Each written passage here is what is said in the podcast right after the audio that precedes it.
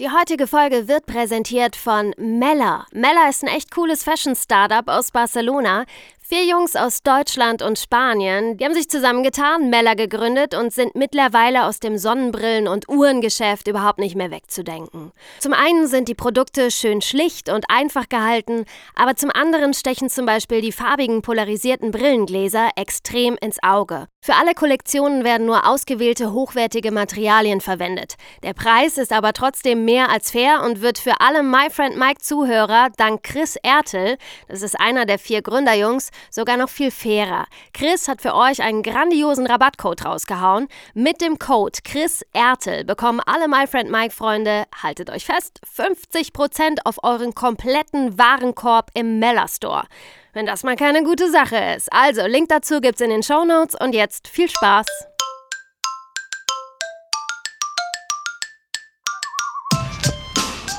Der My Friend Mike Podcast. Geschichten aus dem Medienzirkus. Oh mein Gott. Wow, abgefahren. Ich werd verrückt. Mit Katharina Lichtblau.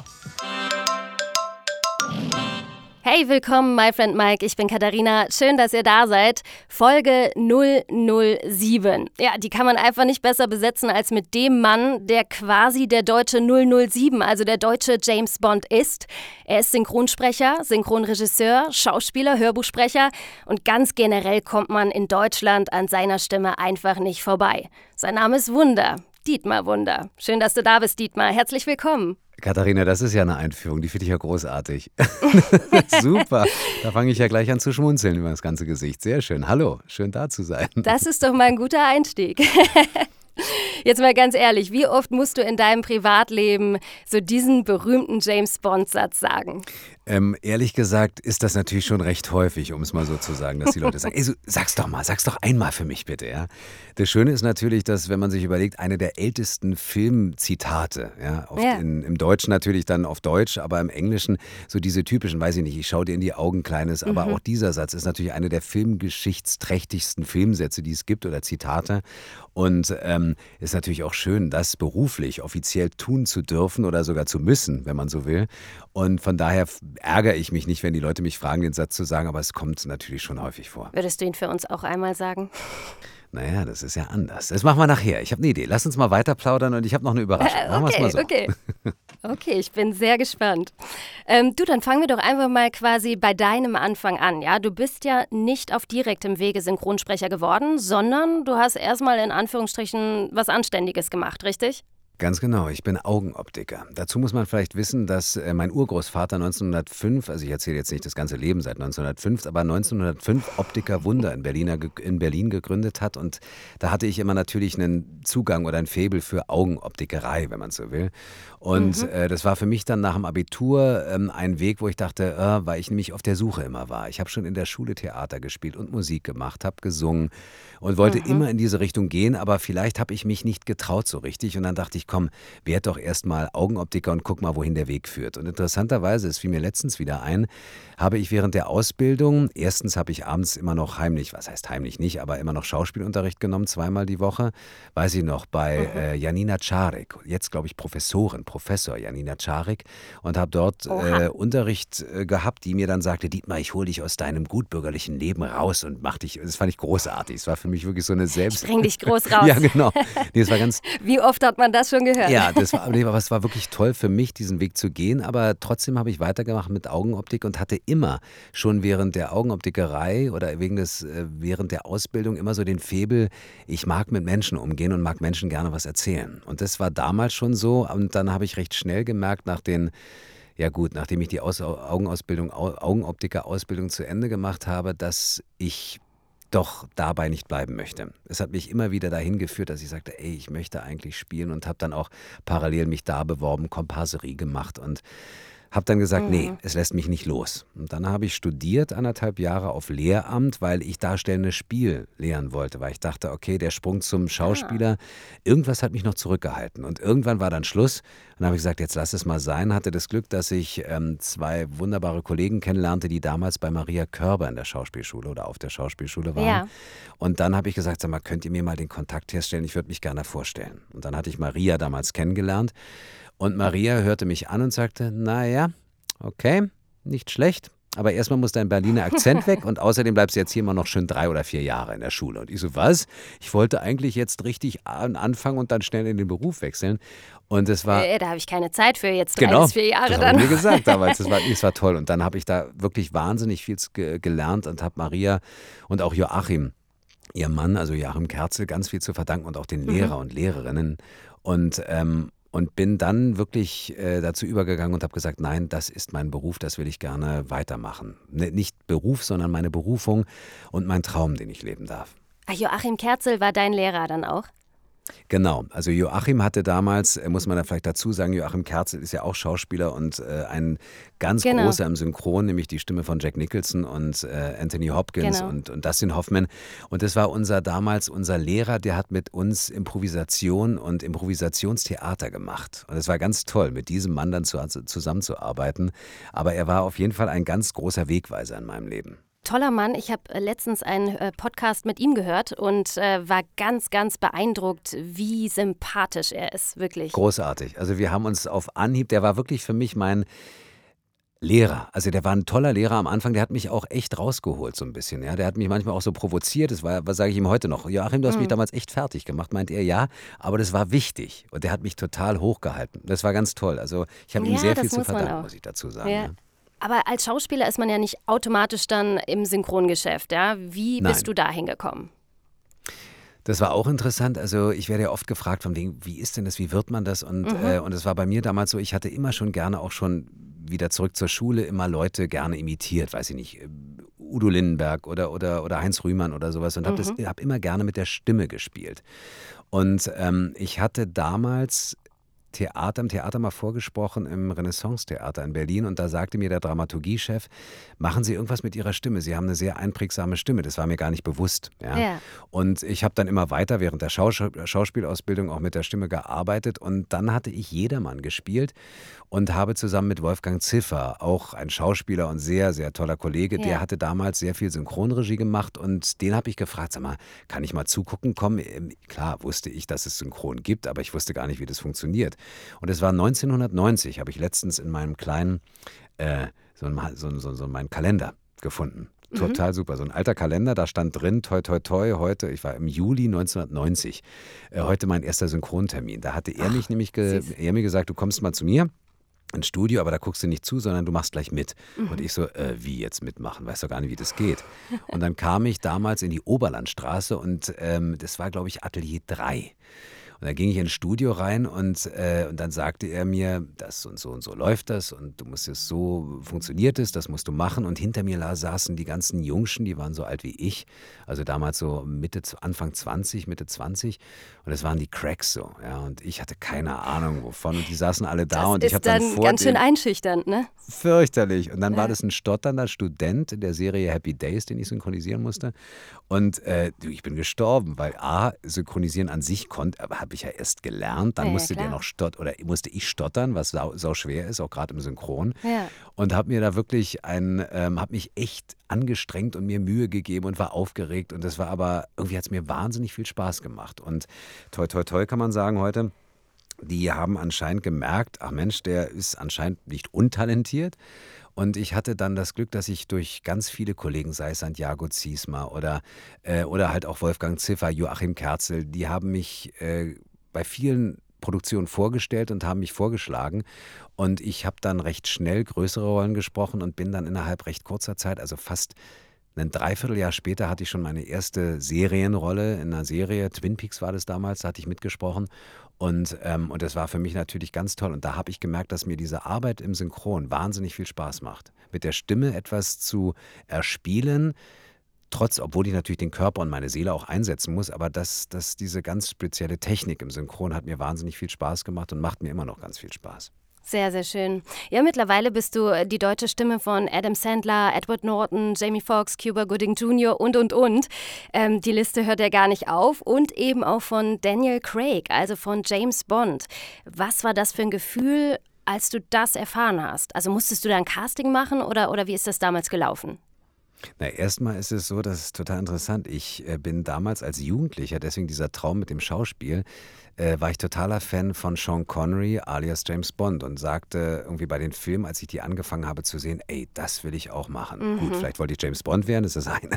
Aber ich wollte unbedingt natürlich, dachte, das ist ja so toll, irgendwie Schauspieler und fand ich total faszinierend. Also James Bond war einer der Auslöser, warum ich letztendlich Schauspieler werden wollte. Da schließt und, sich der Kreis. Äh, Absolut. Und als dann das ähm, damals hieß von wegen ein neuer James Bond, Pierce Brosnan hört auf und es gibt einen neuen, der heißt Daniel Craig, gab es ein Probesprechen für Daniel Craig. Der hatte zu dem Zeitpunkt zwar schon einige Filme gemacht und hatte auch schon Kollegen von mir, ähm, die ihn synchronisiert hatten, aber er hatte noch keine sogenannte Feststimme. Genau. Und dann war es so, dass wir ein Probe, nicht wir, sondern es gab ein Probesprechen, das ging über ein halbes Jahr und ganz Deutschland wurde gecastet. Im Grunde genommen alles, was an Stimmfarbe ähnlich klang wie Daniel Craig, wurde gecastet. Also von Wahnsinn. Norddeutschland bis Süddeutschland mhm. und äh, Ostdeutschland, Westdeutschland, also alle Richtungen.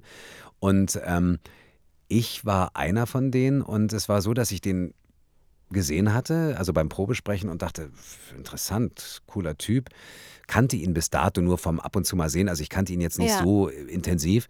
Und, ähm, und dann war das Probesprechen vorbei und dann sagte mein Tonmeister damals noch, werde ich nie vergessen, ey, ganz ehrlich, Alter, das passt schon ziemlich gut. Ich kann's, ich konnte es nicht so richtig, äh, ist ja manchmal schwierig, so objektiv zu sein. Ne? Ja, Aber ähm, äh, andersrum, du bist ja subjektiv. Es ist ja schwer zu sagen, irgendwie ist es jetzt gut oder nicht. Ich dachte, gut, passt schon, aber und dachte natürlich auch, wie geil ist das denn, James Bond jetzt mal so zur Probe zu mhm, synchronisieren. Mhm, ja, und dann dauerte es noch bestimmt einen Monat, dann wurde weiter gecastet und dann hieß es plötzlich, du bist immer mehr im engeren Kreis. Und irgendwann äh, hatte ich einen Anruf, wo es hieß, du Dietmar, du hast einen ganz großen Befürworter, der sitzt ziemlich weit oben.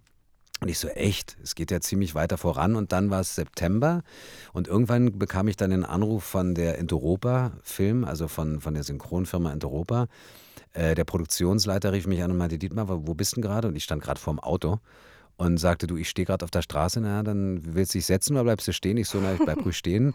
Meinte er, du arbeitest jetzt für den Geheimdienst ihrer Majestät. Und da dachte ich, ey, wie abgefahren ist das denn bitte? Wir haben beide gelacht und ich habe mich natürlich wahnsinnig gefreut, weil ich dachte, wow, wie du es gerade gesagt hast, ein, ein Kreis schließt sich. Ja. Und außerdem ist es natürlich, na klar, es ist eine der coolsten Rollen der, der Filmgeschichte, ja, James Bond. Es ist im Grunde genommen der Popstar der Filmgeschichte. Es gibt keinen Held, den der so oft neu erfunden und mit jeder Zeit mitgegangen ist und immer noch existiert. Und, ähm, und da so ein Teil zu sein davon, da mitzumachen, ist schon toll. Ja. Das kann ich mir sehr gut vorstellen. Was hat sich denn seit dieser Rolle so für dich verändert? Haben sich da Türen geöffnet oder wirst du anders wahrgenommen mittlerweile? Naja, ich arbeite halt, nein, Quatsch. Also natürlich, es hat sich, es hat sich viel geändert oder sagen wir mal so, es haben sich viele Türen geöffnet. Dass ich vorher schon sehr viel gemacht habe, das ist das eine. Das war für mich immer schon so, dass ich diesen Beruf geliebt habe, ist egal in welchem Bereich. Aber James Bond äh, oder Daniel Craig mit der Rolle James Bond hat mir nochmal ganz viel Aufmerksamkeit gegeben, dass die Leute aufmerksam wurden auf mich und sagten, Mensch, das wäre interessant. Ähm, Herr Wunder, haben Sie nicht Interesse daran? Also Hörbücher mhm, gingen mhm. dann auch in dieser Zeit ziemlich viel los, weil dann die Leute sagten, Mensch, das ist ja irgendwie die Stimme und cool und, und der Held.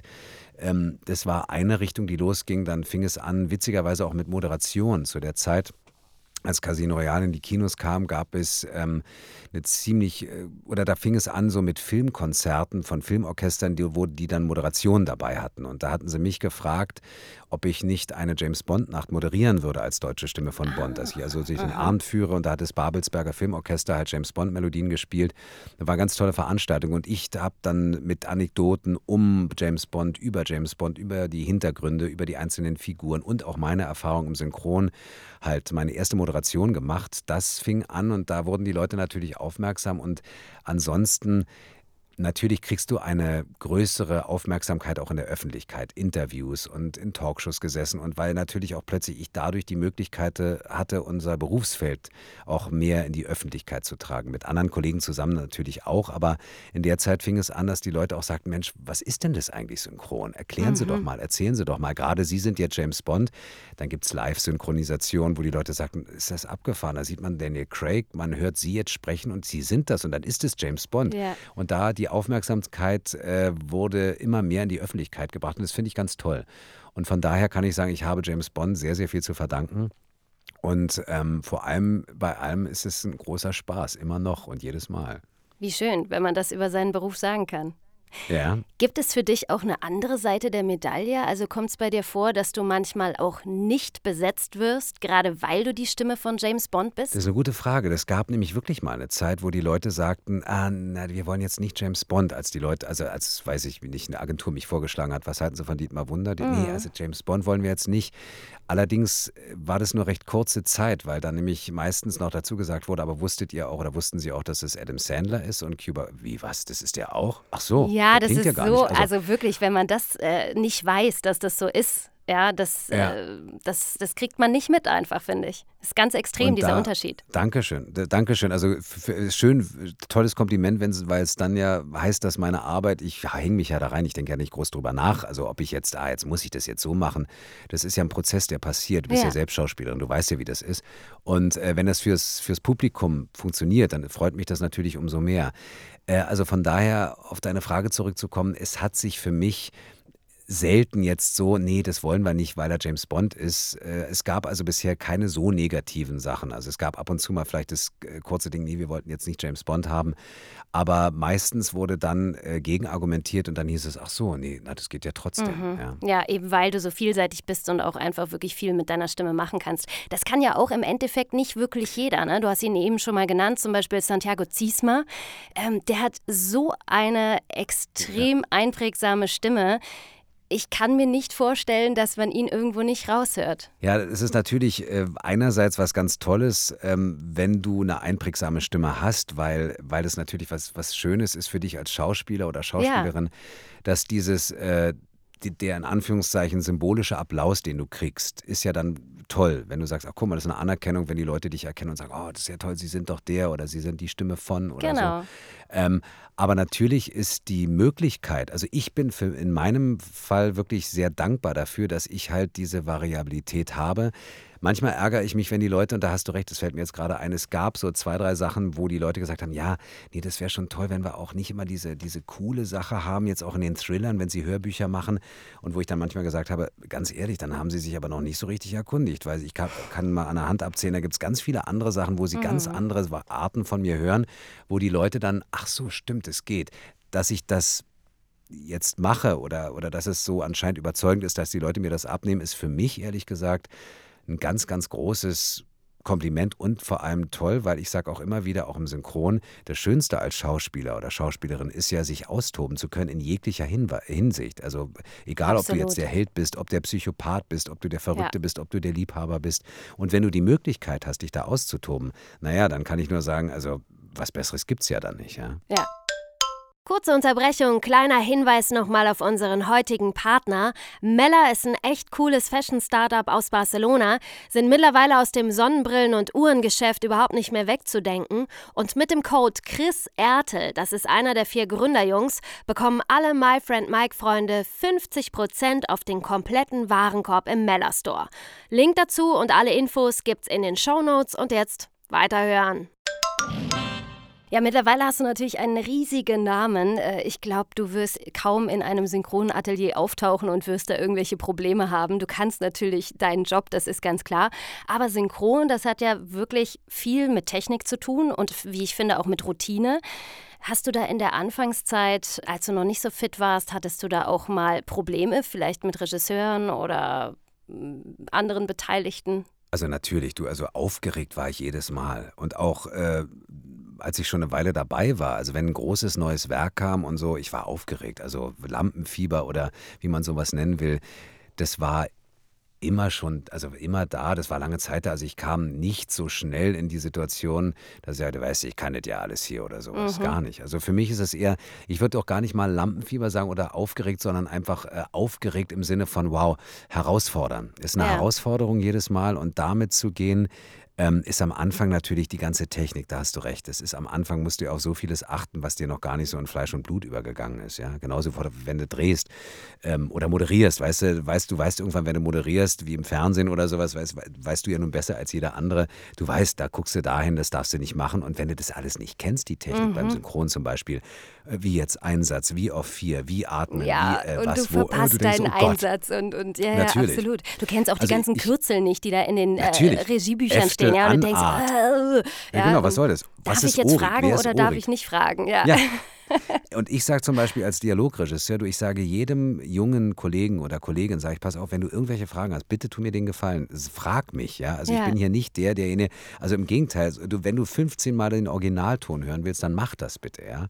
Weil ähm, nichts ist schlimmer, als wenn du vorne den, äh, den ich sage immer vorne, weil man dann irgendwie in der Regie ja meistens irgendwie ein bisschen weiter hinten sitzt, ähm, das einfach diese Angst zu nehmen, die davor ist. Und da hatte ich am Anfang natürlich auch gucken hier und vor allem, und das war auch interessant, sobald ich dann, früher wo haben wir noch zusammen synchronisiert, sobald dann gestandene Kollegen, große Stars neben mir standen, Ja. du, da habe ich aber, war ich sehr nervös, ja. Da Ja. war es dann schon so, ich dachte, oh Gott, jetzt spricht hier neben mir die eigentlich, weil so, gut, der große Star.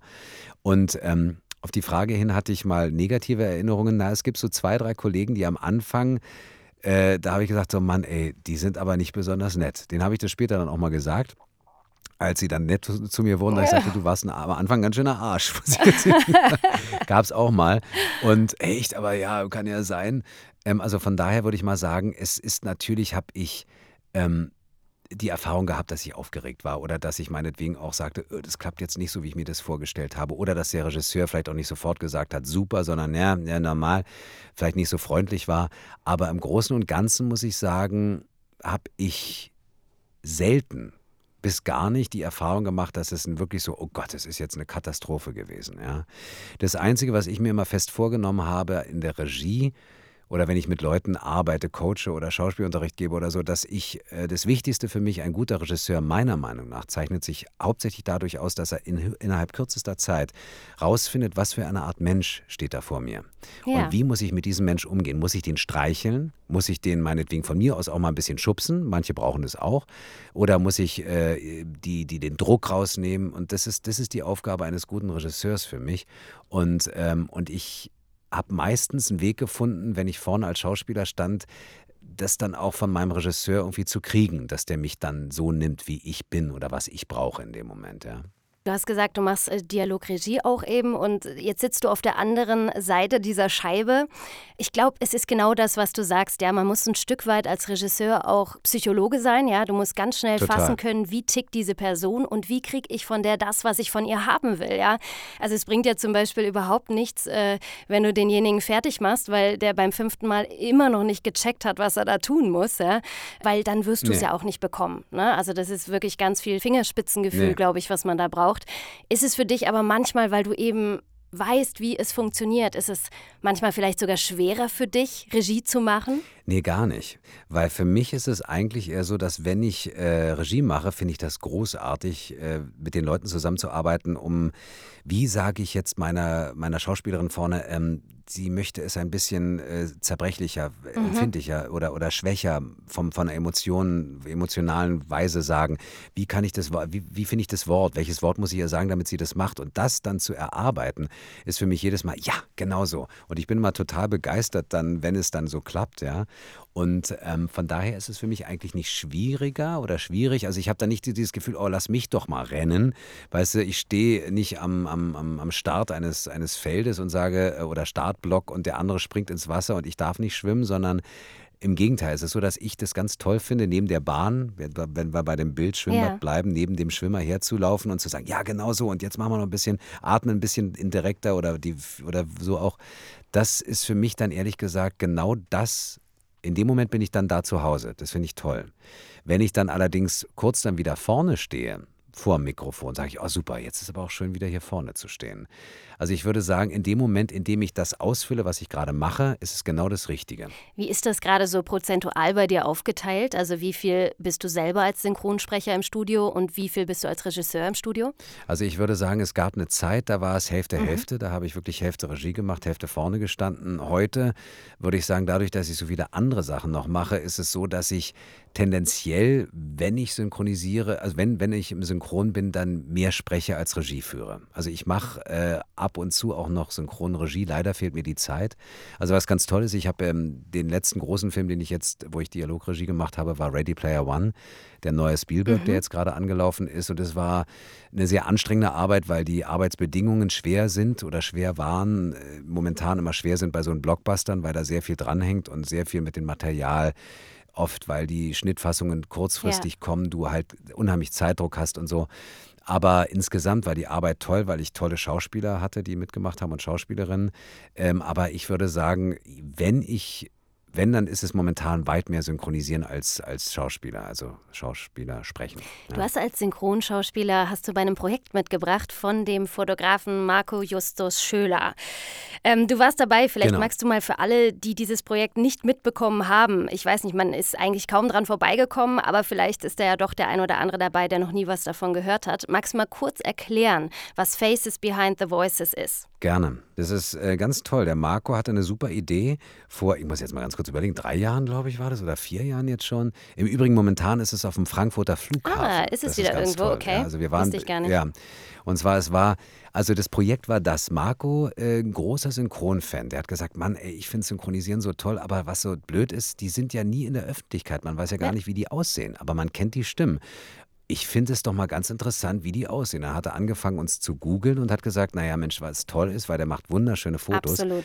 Ähm, ich mache eine Fotosession über die. Ich versuche mal einfach die zu erreichen und zu sagen, habt ihr Interesse, dass ich euch fotografiere und das Ganze sozusagen als Faces Behind the Voices einfach mal ausstelle. Und dann hat er angefangen, uns anzurufen. Nicht alle haben geantwortet. Mhm. Hat er auch im mhm. Nachhinein erzählt. Also es war am Anfang so, dass ja auch, äh, dass einige eben äh, uninteressiert waren. Nachher haben sie sich zwar beschwert, wenn sie nicht dabei waren. Das war auch so interessant. du, das ist ja oft so dann im Nachhinein, Aber wenn man merkt, so. dass es ein tolles Projekt Natürlich. geworden ist, ja. Dann, Super. Äh, ja, dann sagst du, ey, ich wollte doch auch, genau, warum bin genau, ich denn nicht ja. dabei? Ja, genau. Aber in dem Fall, und Marco hat uns dann halt zu einer Fotosession eingeladen, hat, für ihn war ganz wichtig, er wollte uns fotografieren, ohne irgendeine Rolle zu spielen. Wir sollten wirklich ganz ganz eins zu eins ja. da sein. Die Fotos waren auch sehr einfach direkt. Und wenn du uns kennst, dann siehst du in den jeweiligen Gesichtern auch wirklich den, das ist er, so sieht er wirklich Schön. aus, wenn man ihn sieht. Man sieht also ja. einfach den Typen, ja. Und ähm, von daher ist es so, dass wir dann Fotos gemacht haben mit einem Soundbeispiel und gesagt haben, äh, wir, wir, stellen uns kurz vor und dann kannst du das Ganze erleben mit dem Gefühl, von wem du siehst das Gesicht, kannst den Kopfhörer aufsetzen und hörst dann auch noch unsere Stimme sozusagen. Und dieses ging durch Deutschland. Auf den Bahnhöfen wurde es genau. ausgestellt. Die große sind 30 oder 40 Schauspieler und jetzt ist es auf dem Flughafen Frankfurt. Wie schön, ja. also wahnsinnig beeindruckend. Ich stand da auch stundenlang am Bahnhof und habe mir alles äh, angehört und äh, war extrem wirklich ja. beeindruckt. Ähm, du hast es äh, großartig gemacht, klar, sowieso, aber deins ist auch einfach ganz extrem im Ohr geblieben. Hast du diesen Text selber geschrieben, den du da gesagt hast? Nee, den habe ich, äh, nee, den habe ich, ja, ja, doch, den habe ich, den habe ich mir ausgedacht. Den habe ich gar nicht selber geschrieben. Ich habe gesagt, meinte, wie kannst du dich vorstellen? Ich, pass auf, ich habe eine Idee. Mach mal die Augen zu. Und äh, von daher, so, so ist es entstanden. Das hatte ich mir genau, selbst ausgedacht. Genau, weil das war ja, ja, sehr, sehr unterschiedlich. Also jeder Synchronsprecher hat das so nach seiner Fasson quasi umgesetzt. Ja? Und äh, also Hut ab, ich werde das alles verlinken. Das kann man sich ja Gott sei Dank mittlerweile auch im Netz und in der App anhören und alles. Also verlinke ich alles. Ich bin ein ganz, ganz großer Fan von diesem Projekt. Und zu der Stimme gibt es jetzt auf einmal ein Gesicht. Hat sich seitdem wieder irgendwas verändert? Also wirst du auf einmal auf der Straße erkannt? Äh, das wurde ich schon vorher eigentlich, aber in dem Zusammenhang auch. Also es ist so, dass die Leute mich schon oft drauf ansprechen. Ich kenne sie doch. Oder ähm, sag mal, sind Sie nicht die Stimme von Daniel Craig? Gab's ja, merken auch wirklich das schon Menschen Leute, wirklich, wirklich wenn du beim Bäcker stehst oder so? Ja, doch, wirklich. Ach, krass. Ne, sie sind doch, weil sie klingen so ein bisschen so, äh, sie klingen ein bisschen wie James Bond. Und es ist wirklich so, dass manchmal, oder selbst auch Sandler, ja, dass die Leute sagen, ey, sag mal, sind Synchronsprecher, ne? Sind sie zufällig die Stimme von Adam Sandler oder andere? Also es passiert schon recht häufig, dass Leute vielleicht auch durch die Öffentlichkeit der letzten Jahre irgendwie mhm. doch darauf aufmerksam geworden sind. Aber ja. ist es für dich positiv, oder? Du hast eben gesagt, dass du das, äh, dass du Total. das gut findest. Ich finde es super. Für mich ist es so, dass es im Grunde genommen der Applaus der Bühne ist. Weißt du, wenn du, wenn du ein Stück gespielt hast auf der Bühne, äh, dann äh, dich verbeugst und die Leute klatschen, da freut man sich ganz doll. Und ich finde es für mich einfach dann eine Bestätigung für die Arbeit, die ich mache, wird erkannt, beziehungsweise dann meistens ja auch äh, gemocht, denke ich mal, wenn die Leute mich darauf ansprechen, sonst würden sie mich, nicht darauf ansprechen. Und dann ist es so, dass ich sage, ey Mensch, toll, dann funktioniert es, das, was ich liebe zu machen. Ja. ja.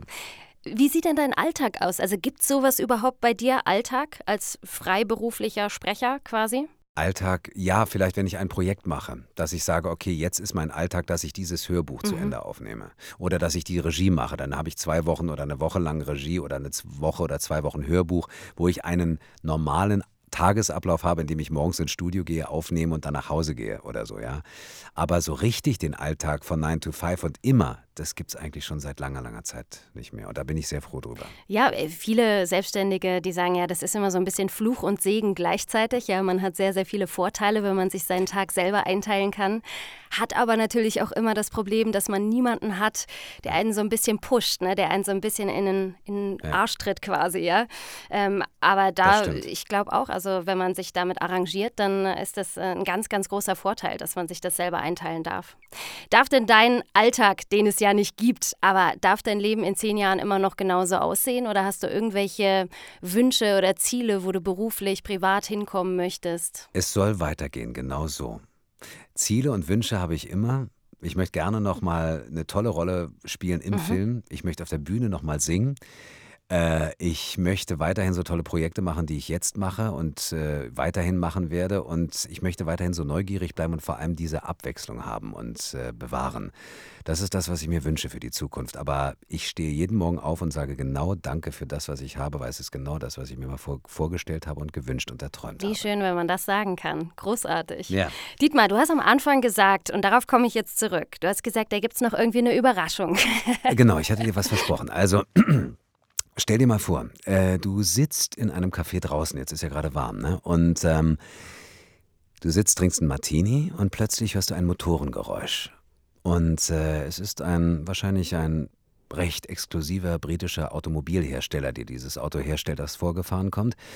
Die Tür geht auf, ein Mann steigt aus, er hat blonde Haare und blaue Augen und er kommt direkt auf dich zu und äh, du guckst ihn an und sagst, entschuldigen Sie, ich, ich kenne Sie doch irgendwoher. Darf ich mich setzen? Natürlich. Was trinken Sie denn da? Äh, ein Martini. Aha. Geschüttelt oder gerührt? Äh, das weiß ich nicht, habe ich nicht gefragt. Gut, ich ähm, werde mir auch einen bestellen und äh, ich habe ihn noch gar nicht vorgestellt. Nennen Sie mich einfach James. So, das war Großartig. Vielen, vielen Dank. Ja, damit hat sich dann meine Frage Gerne vom. Anfang erledigt und äh, der Korb wurde mehrfach wieder gut gemacht. ich danke dir, Dietmar, gut, für deine Zeit und ich wünsche dir weiterhin alles Gute und äh, mach's gut. Du auch. Alles Liebe. Vielen, vielen Dank. Gerne. Bis dann. Ciao. Ciao, Dietmar. Wenn euch die heutige Folge gefallen hat, dann freue ich mich riesig, wenn ihr meinen Podcast abonniert und noch viel mehr, wenn ihr mir auch eine gute Bewertung bei iTunes gebt. Falls ihr Fragen an mich habt oder Kritik oder Lob oder irgendwelche anderen Anregungen oder irgendwas loswerden wollt, dann meldet euch ganz einfach bei mir. Hello at myfriendmike.com. Ich freue mich auf euch. Macht's gut und bis bald. Tschüss.